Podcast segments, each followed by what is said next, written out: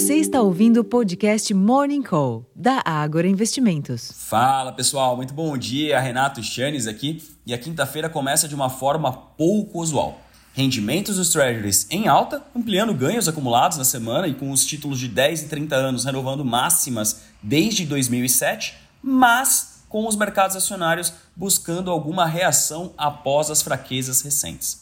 A sensação ainda é de que o Fed manterá juros em níveis elevados por mais tempo, diante de sinais de solidez da economia americana. Mas alguns exageros podem sim ter sido precificados e abriram espaço para arbitragens pontuais. Na Ásia, a cautela com o setor imobiliário na China ainda é uma realidade, especialmente depois que a Country Garden fracassou na sua segunda tentativa de pagamento de títulos. Em meio a esse cenário, o que se vê agora pela manhã são bolsas europeias e índices futuros de Nova York lutando para se manter minimamente acima da linha d'água, levemente em alta, para além dos mercados acionários, o dólar opera perto da estabilidade ante outras moedas fortes, os contratos futuros do petróleo recuam desde a madrugada, enquanto que os preços futuros do minério de ferro registraram ganhos de 0,4% em Dalian, cotados equivalente a 119 dólares e 10 cents por tonelada.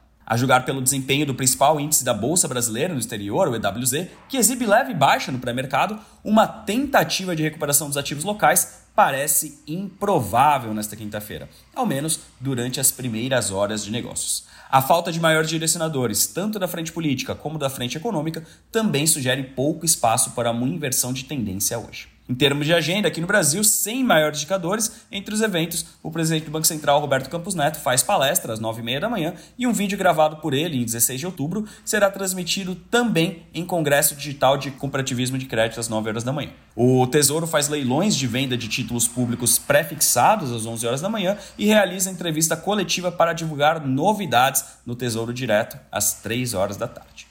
Nos Estados Unidos, serão publicados os dados sobre pedidos semanais de auxílio-desemprego às 9h30 da manhã e as vendas de moradias usadas em setembro, às 11 horas. O presidente do Fed, Jerome Powell, discursa a uma hora da tarde e outros dirigentes das instituições também falam. Então, fiquem aqui de olho na agenda completa do pessoal por lá. Na frente corporativa, American Airlines e AT&T divulgam balanços antes da abertura das bolsas e a Western Alliance após o fechamento. As ações da Netflix já saltavam mais de 10% no pré-mercado mais cedo, enquanto as da Tesla caíam perto de 5% depois que a montadora de veículos elétricos de Elon Musk não lucrou tanto quanto se previa. E na China, durante a noite, o Banco Central, o PBOC, definirá juros das LPRs de 1 e 5 anos. Isso aqui pode animar os mercados amanhã, na sexta-feira, a depender, obviamente, da decisão que será tomada. Bom, isso aqui é um panorama geral. Eu faço o convite para vocês acessarem daqui a pouquinho o relatório Abertura de Mercado, já disponível no Agora Insights, onde disponibilizamos outras informações da frente corporativa que eu não comentei aqui. Então fica o convite, acessa lá o Agora Insight, não somente a abertura de mercado, mas como também